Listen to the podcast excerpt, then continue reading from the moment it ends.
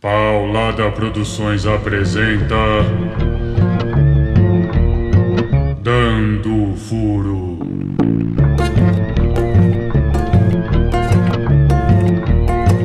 Um rádio romance de poder.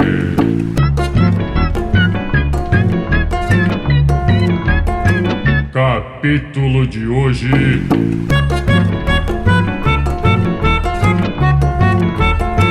Um inquilino trapalhão.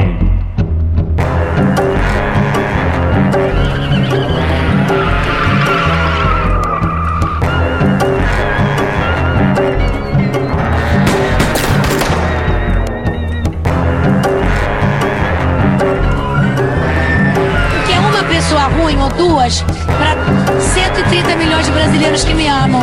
Então, meu amor, ninguém é mais poderoso do que Deus e eu. Esta é uma história de fricção. Qualquer semelhança com a realidade é mera coincidência.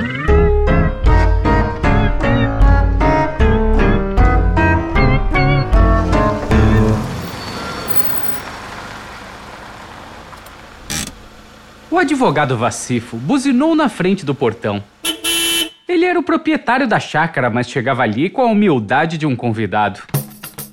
Aquele sítio, lugar que costumava frequentar com a família, onde faziam churrascos e tomavam banho de piscina, estava alguns meses ocupado por um ex-policial e ex-assessor da Câmara dos Deputados, que se enredou com a lei em decorrência de uma série de depósitos feitos para o senador Zezinho Firula, filho do presidente. Vacifo acolhera o ex-assessor com ânimo. Gostava de tomar parte nos assuntos do Planalto. Sua relação com a família do presidente datava de alguns anos antes da eleição, quando o chefe maior do poder executivo ainda era apenas um deputado. Vacifo aproximou-se por um alinhamento ideológico e mostrou-se um soldado fiel, tratando de assuntos legais e despachos, realizando-os com presteza e eficiência, sem nunca fazer perguntas. Foi assim, por um pedido do próprio presidente, que lhe tocou receber o ex-policial e ex-assessor Túlio Atroz, foragido da lei por participar de um esquema de desvios de pagamentos de servidores públicos. Até a ascensão do presidente, Vacifo era considerado por seus pares legais um advogado de segunda linha. Mas esse não era um julgamento justo. A verdade era que Vacifo dominava uma arte sofisticada, a de flanar pela lei nos limites de sua aplicação. Como essa prática envolvia atividades que, segundo algumas interpretações, estavam do lado errado da legalidade, Vacifo trabalhava com procurações e CPFs de terceiros, o que fazia com que sua atuação aparentemente não existisse. Vacifo era um daqueles gênios anônimos, cujas habilidades se dão em nichos específicos invisíveis aos olhos dos leigos. Tal atividade legal demandava discrição, fazendo que sua fama atingisse apenas um círculo estreito de clientes e que pouquíssimos fossem capazes de ver as belezas das manobras às quais ele submetia a lei. Como é comum a pessoas muito dotadas, Vacifo mostrava-se limitado em todos os departamentos que não tratassem de distorções legais.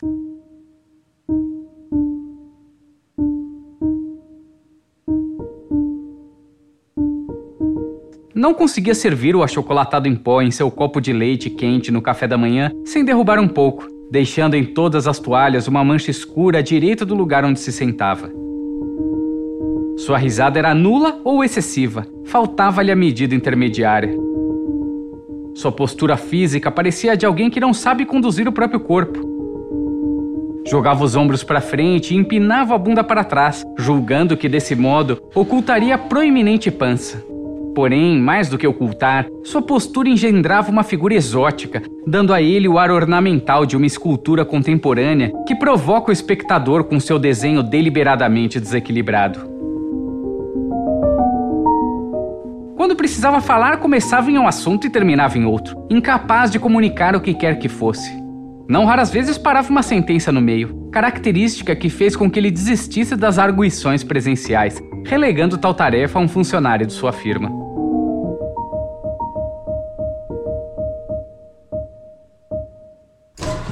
Portão eletrônico se abriu e Vacifa entrou com o carro. Olhou ao redor. Não havia ninguém, mas a presença humana se fazia sentir nas latas de cerveja espalhadas pela grama, nas bitucas de cigarro no chão, numa janela com o vidro quebrado. Não foi propriamente a sujeira, mas Vacifo sentiu algo estranho, algo a que não conseguiu dar forma, que nem sequer percebia com a razão, mas que atingiu o inconsciente de maneira aguda e inescapável. O advogado, homem limitado no trato dos próprios sentimentos, não compreendeu que sentia aquele espaço, onde vivera tantas experiências aprazíveis que povoavam sua memória de cenas familiares, maculado. Não era sujeira, pelo menos não essa sujeira material que seus olhos contemplavam, mas algo subjetivo que vibrava no espaço e contagiava com uma presença invisível. Vacifo respirou fundo e foi em direção à casa. Seus pés caminhando sob a brita do trajeto dos automóveis soavam uma mastigação. Vacifo sentia-se um penetra. Na porta da casa, sem camisa, de shorts e chinelo, apareceu a figura do ex-policial Túlio Atroz.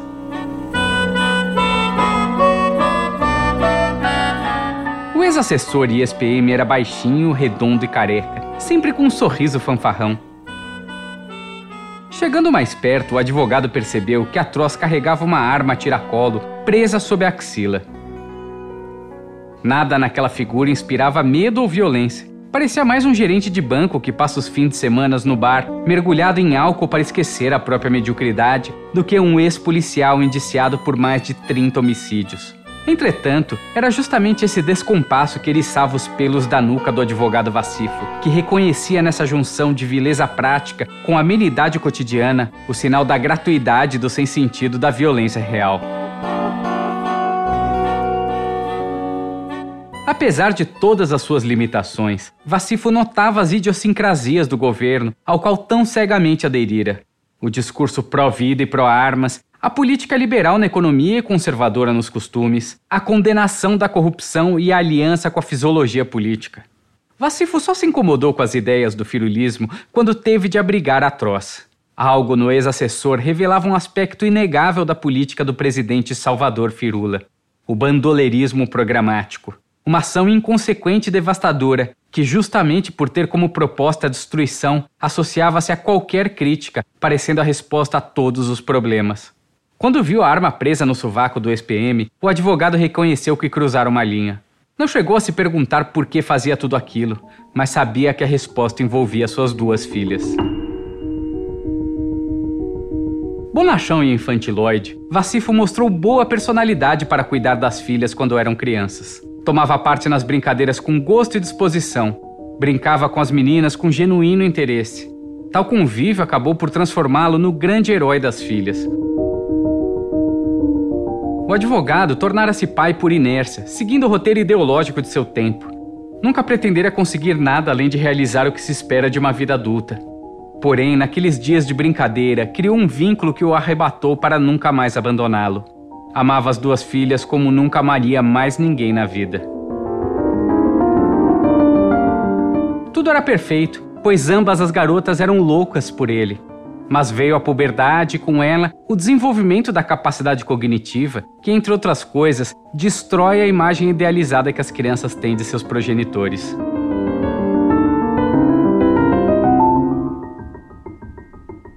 No caso das filhas de Vacifo, somou-se a revelação das peculiaridades e do exotismo do pai. Aquela figura pêncil, sem jeito para tudo, que as educara com tanto amor, revelava-se risível e constrangedora, uma criatura para se manter escondida das amiguinhas e do mundo. A princípio, o Dr. Vacifo considerou que o afastamento era natural e até saudável, aceitando com resiliência a transformação de sua relação com as filhas. Entretanto, com o passar do tempo, ficou claro que havia algo além do rompimento da imagem de herói infalível na mudança do comportamento delas. Vacifo reconheceu, com terror e mágoa, no rosto daqueles dois seres que amava mais do que qualquer outra coisa, o mesmo olhar que recebia fora de casa. O olhar que o considerava estranho, o olhar que se constrangia com sua presença, o olhar de desprezo com o qual o mundo o mirava.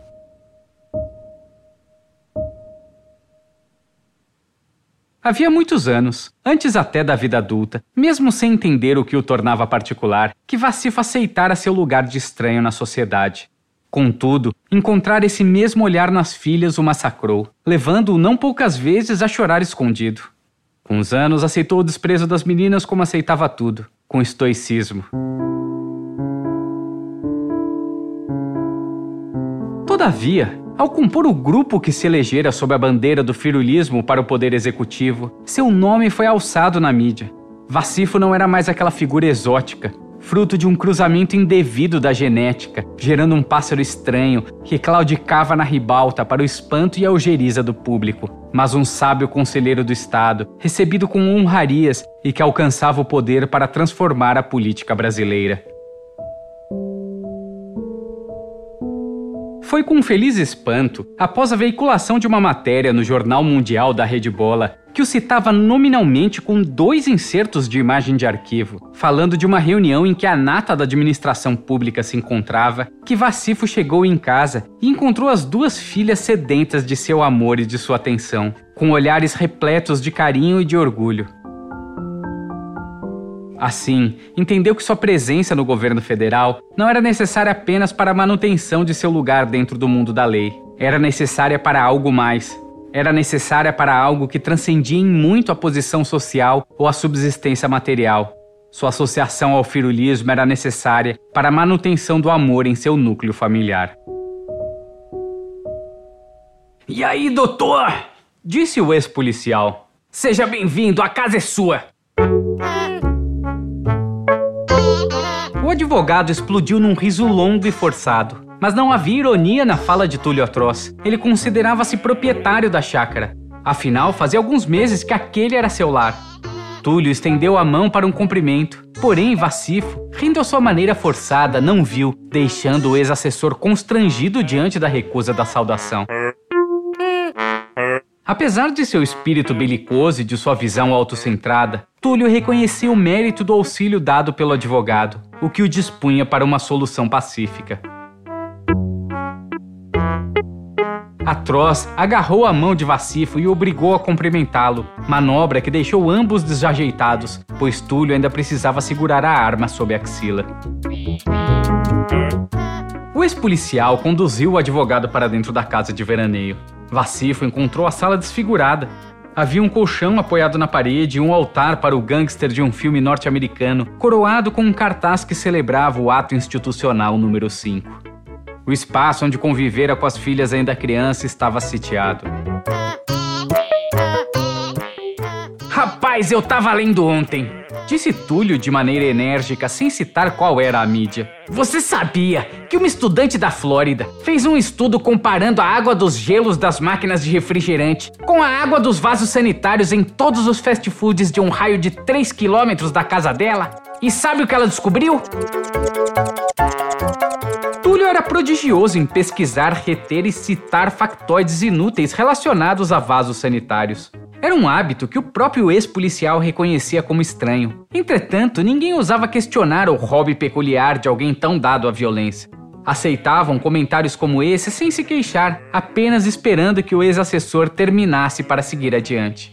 Ela descobriu, continuou Túlio, que em 70% dos estabelecimentos a água da privada era melhor que a do gelo. Mas também, e todo mundo sabe disso, o vaso sanitário é a parte mais limpa da casa. E sabe qual é a mais suja? Uh, uh. Balbuciou Vacifo, que se encontrava em uma rara situação de achar alguém estranho.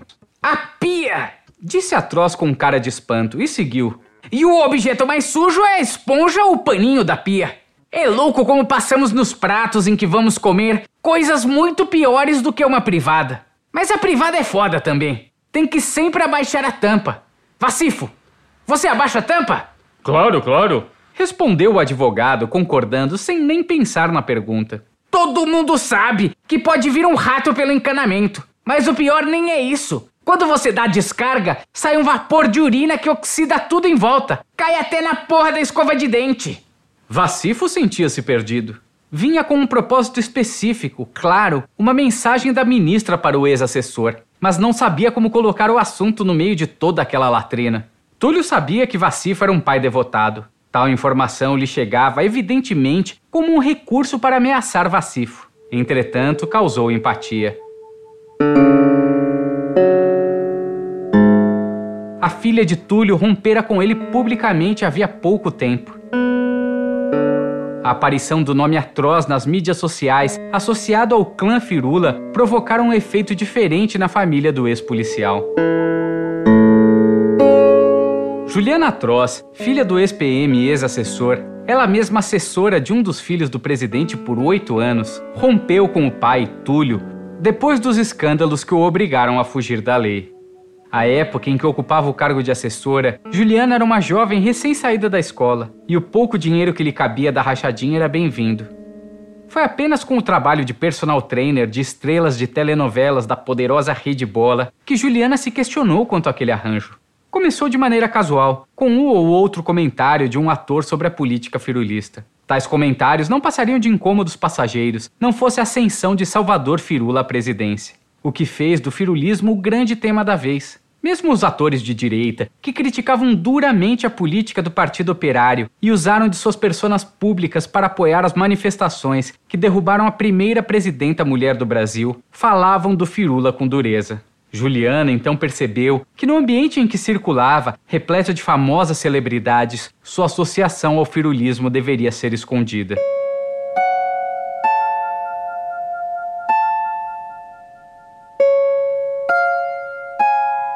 A filha do ex-assessor não chegou a pesquisar o porquê das críticas ao firulismo. Assumiu que a exaltação da tortura, o anticientificismo e o modo truculento bastavam como explicação para a ojeriza generalizada, privando-se de se perguntar quanto à natureza do ideário firulista.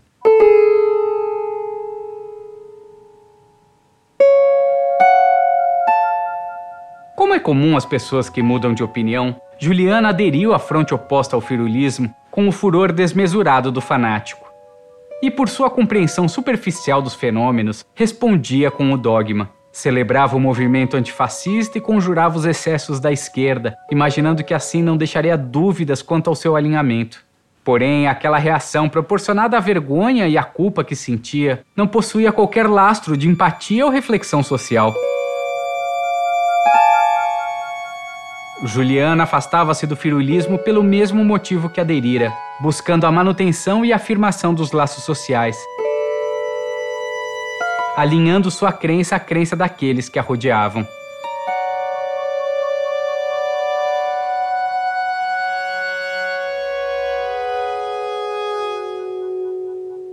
Túlio Atroz percebia que a filha se afastava, mas assumia que isso era apenas parte de um movimento de busca por independência. Porém, quando viu o post antifascista em uma mídia social, a realidade partiu seu coração.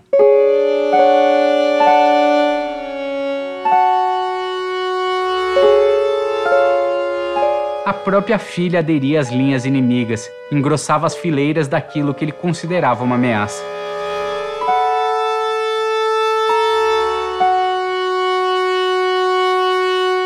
Túlio sentou-se e convidou Vacifo a se sentar. O SPM respirou fundo, baixou a cabeça e, olhando para o chão, disse: Essa situação está difícil. Essa história toda me lembra o acidente da latrina de Erfurt. O quê? perguntou Vacifo. O acidente da latrina de Erfurt, repetiu Atroz como se aquele fosse um episódio célebre. Em 1184, vários nobres do Sacro Império Romano Germânico se encontraram numa igreja em uma cidadezinha alemã, Erfurt, para tratar de questões do Estado.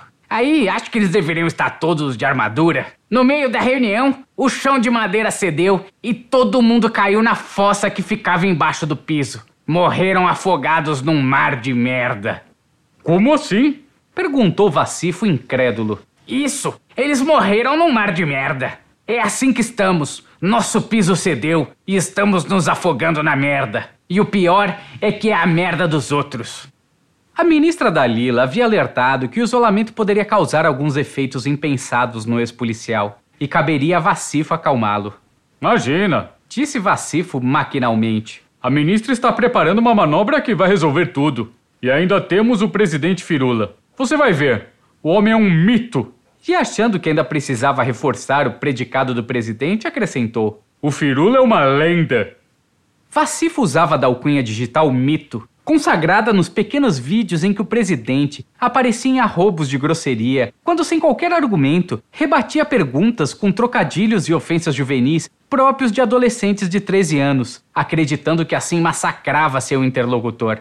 A sensação de vitória se dava antes pela trilha sonora e pelo efeito que frisava a imagem de Salvador Firula com um baseado sobre o rosto, baixando óculos escuros pixelados, do que pelo sucesso retórico. O advogado acreditava que com isso lembrava o ex-assessor da grandeza do líder e da causa a qual aderiram. Estaria tudo bem e de fato traria algum conforto ao ex-PM se Vacifo não tivesse completado com o substantivo de sua lavra: lenda. Túlio baixou a cabeça e virou o rosto. Temia marear os olhos e demonstrar fragilidade para Vacifo. No começo de seu confinamento, Atroz sentia que finalmente conseguiria descansar dos anos de trabalho extenuante. Fez churrasco regularmente e pôde assistir a todos os seus programas de televisão preferidos.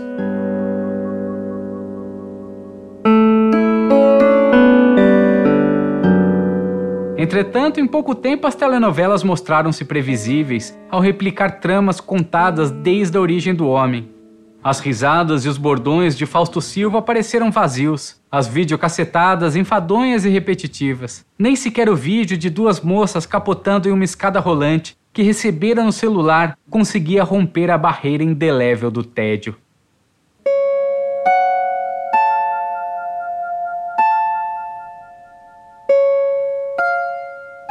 Atroz sentia-se um presidiário voluntário.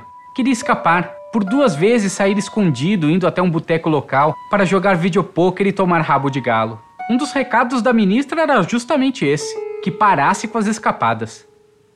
Túlio sabia que deveria confinar-se como se estivesse em uma pandemia, apesar de ser outra doença com a qual ele poderia contagiar as pessoas.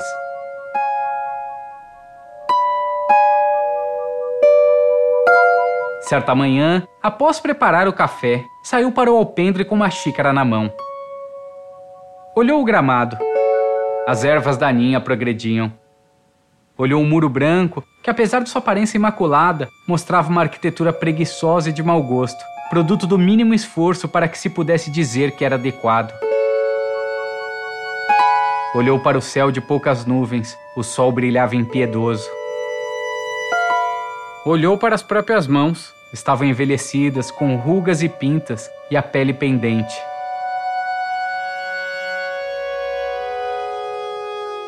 Olhou para o reflexo da própria silhueta no café. A náusea tomou-o por completo. O tédio se fez insuportável. Era preciso tomar uma atitude. Jogou a xícara no quintal e entrou. Andava apressado, procurava não sabia o que sobre as superfícies da cozinha. Foi para o quarto e viu a pistola no criado mudo. Assustou-se ao mirar a arma. Temia que aquela agitação toda fosse o prenúncio de um acesso de descontrole que culminaria em suicídio. Virou de costas e saiu do quarto num ritmo acelerado, como se fugisse de uma ameaça. Entrou na sala trotando os primeiros passos daquilo que seria uma corrida se o ex-policial não tivesse batido a canela em uma mesa de canto e caído no chão.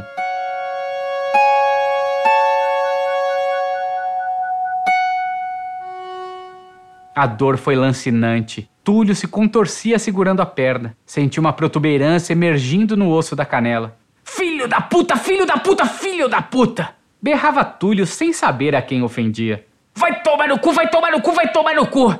A dor aos poucos cedeu. Mais calmo, Túlio esparramou-se pelo chão. Ao mesmo tempo que se sentia derrotado, sentia-se em paz, como se a idiotice fosse sua verdadeira natureza, e aceitá-la tornava os outros esforços desnecessários. Atroz respirou fundo e olhou para o lado. Então viu um objeto sobre o sofá da sala. Túlio esticou a mão e o resgatou. Ao ver que se tratava de um livro, ficou intrigado. Esse novo sentimento sublimou toda a aflição que segundos antes sentia. Atroz entregou-se à contemplação. Havia algo sensual na ignorância. O poder de atração de uma pergunta que surge sem sua contraparte, a resposta. E o convite de uma resposta que poderia ser tudo o que quisesse. Túlio virou o livro para frente e soprou a capa. O pó espalhou-se pelo ambiente, desenhando os raios oblíquos do sol da manhã. O ex-policial pôde ver o título: O Alquimista. Ele abriu o livro aleatoriamente e leu: Podemos vender chá em vasos de cristal. Assim as pessoas vão gostar do chá e vão querer comprar os cristais, porque o que mais seduz o homem é a beleza.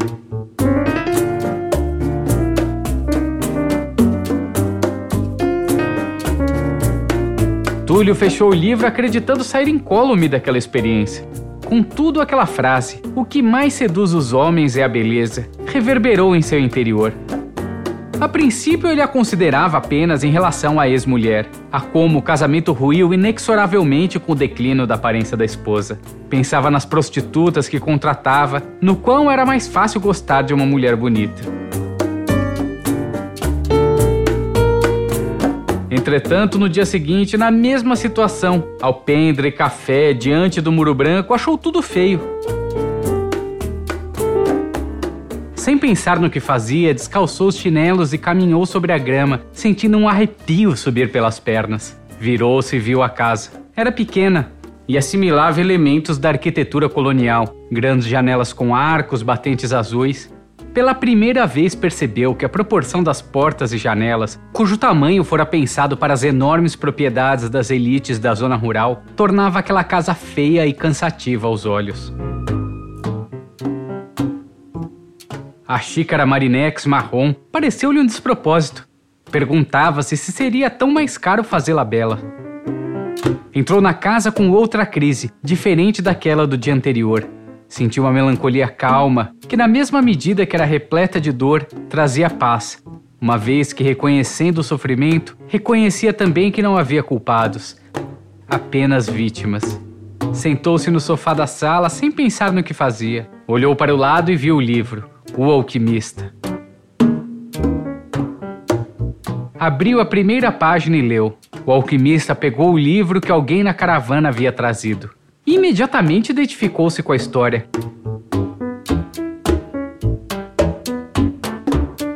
Leu poucas páginas. O mito de Narciso e a ideia de um lago chorando era um mundo novo que se abria.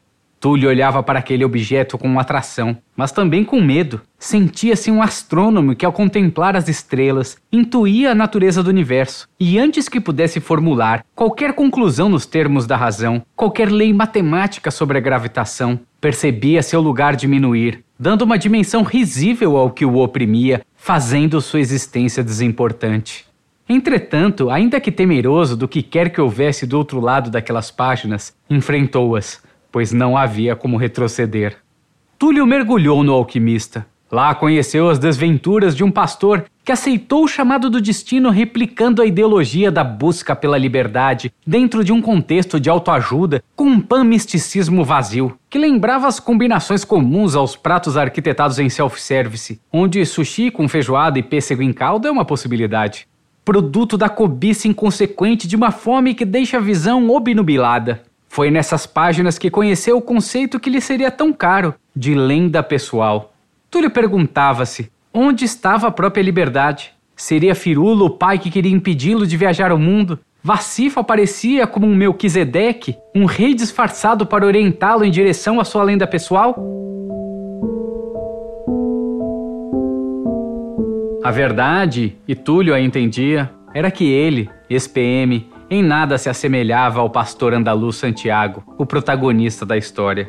Atroz sabia-se mergulhado nas vicissitudes humanas, maculado em pecados que não se apagariam, furtado de uma pureza que então, na solidão do cativeiro, parecia a única coisa preciosa da existência. Pois é, rapaz, disse Vacifo, querendo finalizar logo sua tarefa. Estão fechando o cerco. É, respondeu Atroz sem ânimo. Mas você tá blindado, assegurou o advogado, dando um aperto no ombro do ex-assessor miliciano e o chacoalhando para animá-lo. A ministra me pediu pessoalmente para vir aqui ver como você está. Ah, que bom. Vacifo estranhava. Aquele tom melancólico e retraído não condizia com a fama do ex-policial. A coisa é a seguinte explicou o advogado. O governo está sob ataque. A ministra e o presidente estão preocupados com você. Eles pensaram uma estratégia para você voltar para a rua. Sério? perguntou o atroz surpreso. Sério, respondeu Vacifo, tentando disfarçar a hipocrisia. É uma questão de tempo até te encontrarem. Não dá para fugir a vida inteira. Precisamos que você seja pego ainda no governo Firula, porque assim teremos como te proteger. A indicação do novo ministro do STF foi condicionada a te dar um habeas corpus. Olha só o quanto o Firula está compromissado com seu bem-estar. Então eu vou me entregar? Perguntou Túlio com receio.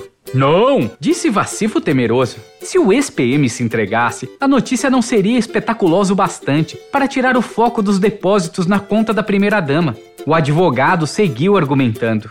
Nós vamos dar uma pista anônima. Você será preso aqui. Provavelmente vai ficar uns dias na cadeia da delegacia, mas rapidamente vamos arrumar para você sair. Certo. Assentiu atroz com uma letargia que aceitava qualquer coisa. Em poucas semanas você vai para prisão domiciliar. Nós vamos mandar um advogado para cuidar de você lá. O Zezinho já achou um cara.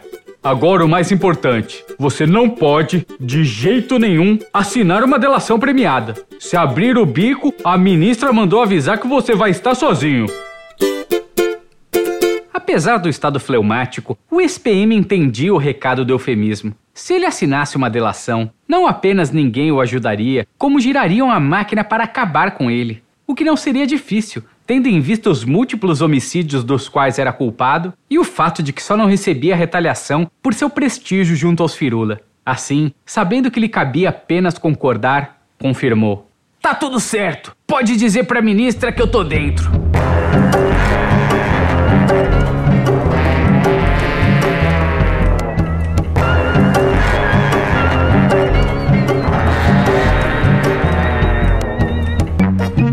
A seguir, cenas do próximo capítulo. Chegaram de novo o gol da Alemanha. Hoje, qualquer miserável tem um carro. O sujeito jamais lê um livro, mora apertado numa gaiola que hoje chamam de apartamento. Não tem nenhuma qualidade de vida, mas tem um carro na garagem. Guerreiros, venham aqui brigar. Tem gente que gosta da tua utilidade e não de você. Pegou a visão? Eu tenho muito caráter na minha vida, sempre tive. É, assumo é, tudo e sempre assumi. Pois é, não dá mais para fazer um rádio romance usando plataformas de podcast sem fazer um fotolog, um site no Geocities, uma comunidade no Orkut. Então procura a gente lá no Instagram por Rádio Dando o Furo ou manda um e-mail para radiodandoofuro@gmail.com. E até semana que vem.